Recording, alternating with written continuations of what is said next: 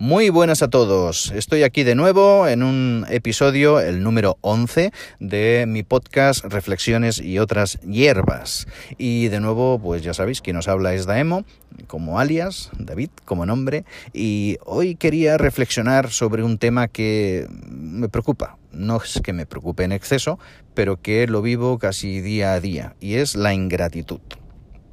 ¿Y por qué digo esto? Bueno, me voy a explicar poco a poco. La ingratitud, como sabéis, es la falta de agradecimiento.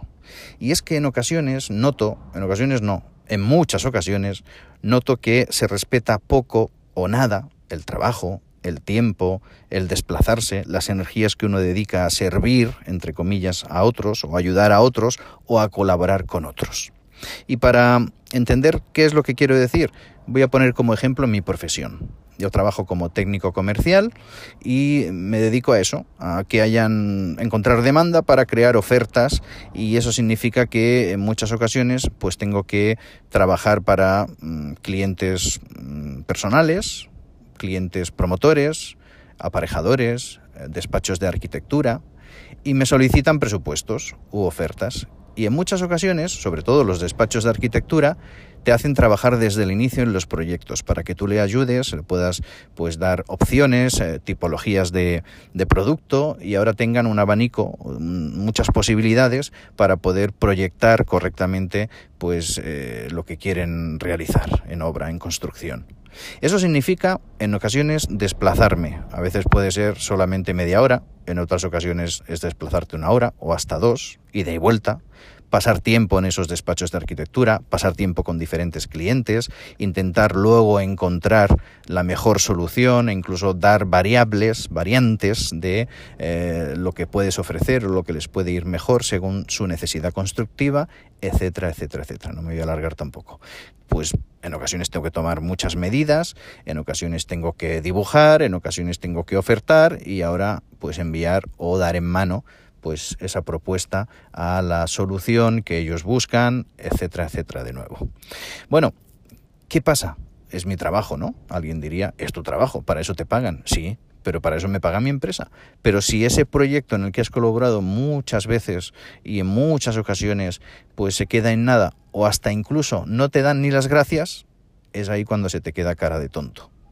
Y no quiero pensar en los que trabajan de autónomo, pobrecillos, aquellos que son autónomos, que no son asalariados, que tienen que pues todavía dedicar más tiempo y que ahora el cliente o la persona o el despacho de arquitectura o quien sea pues no dé ni las gracias o con, por lo menos no avise de que se lo ha adjudicado a otro. Eso suele ocurrir en mi sector.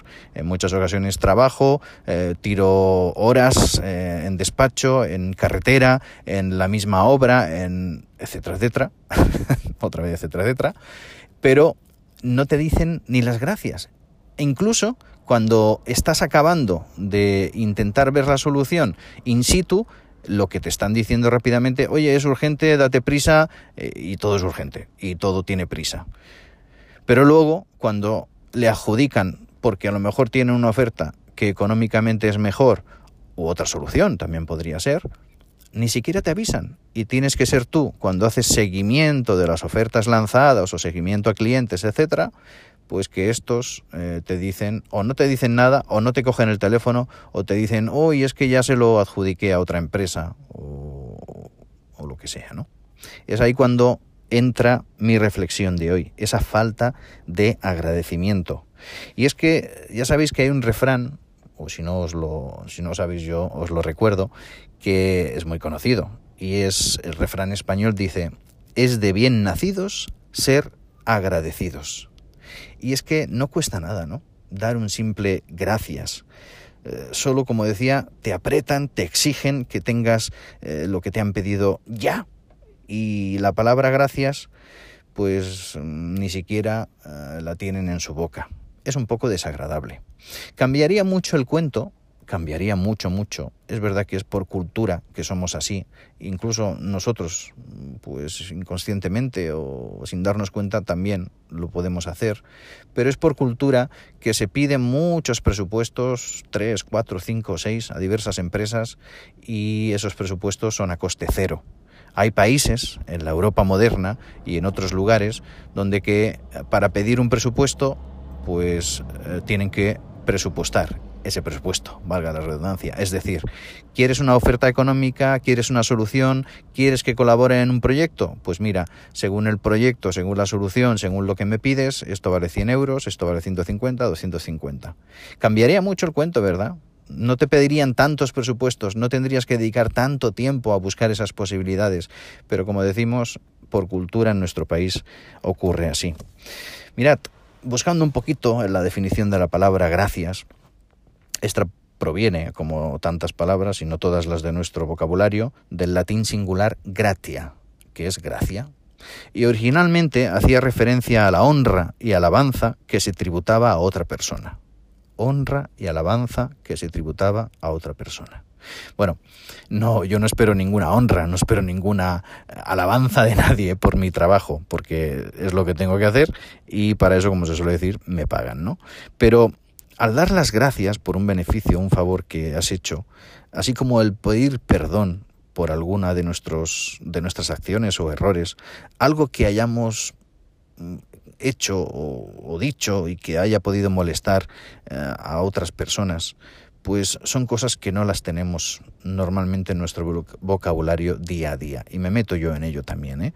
Y es que decir gracias o pedir perdón son algunas buenas y respetuosas costumbres que a veces olvidamos y no practicamos.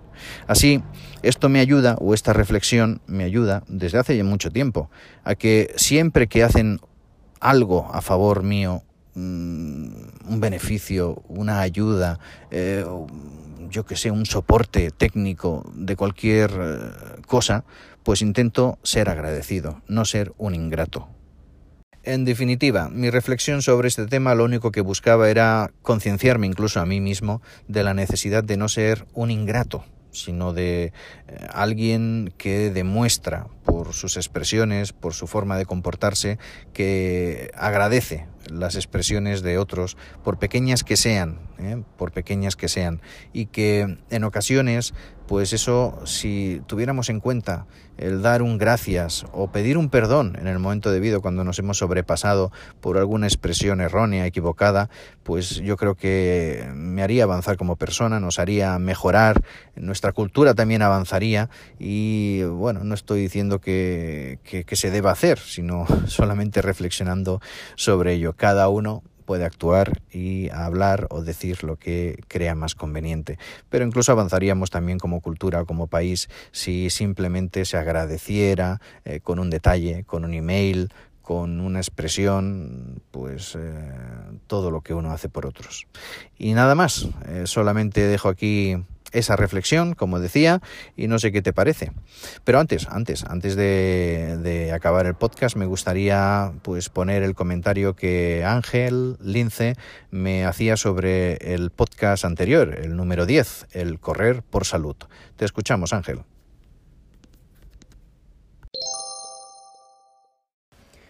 Hola David, pues lo primero de todo, felicidades por tu décimo podcast ¿eh? que ya son 10, ya es, ya es un podcast consolidado.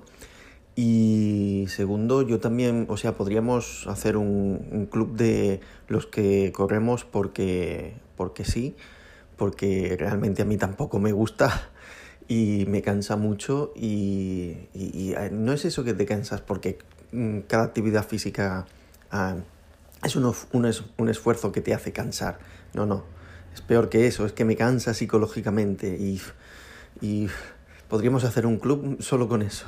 O sea que ahí te lo propongo y ya veremos a ver qué, qué, hacemos. A ver si somos muchos. Venga, un saludo, que vaya muy bien. Espero el, el onceavo, ¿eh? Venga, hasta ahora. Pues Ángel, muy buen comentario, muchas gracias por tu aportación. Tal vez no estaría mal, no sería del todo insensato hacer un club de runners fatigados, le podríamos llamar así, ¿eh? personas que corremos por salud y que no tenemos ninguna ganas de correr y no tenemos un cuerpo hecho para correr, pero todo y eso, pues ahí estamos, Run for Health, run o correr por salud. Muchas gracias a los que me oís y hasta el próximo episodio de Reflexiones y otras hierbas. Bye bye, chao.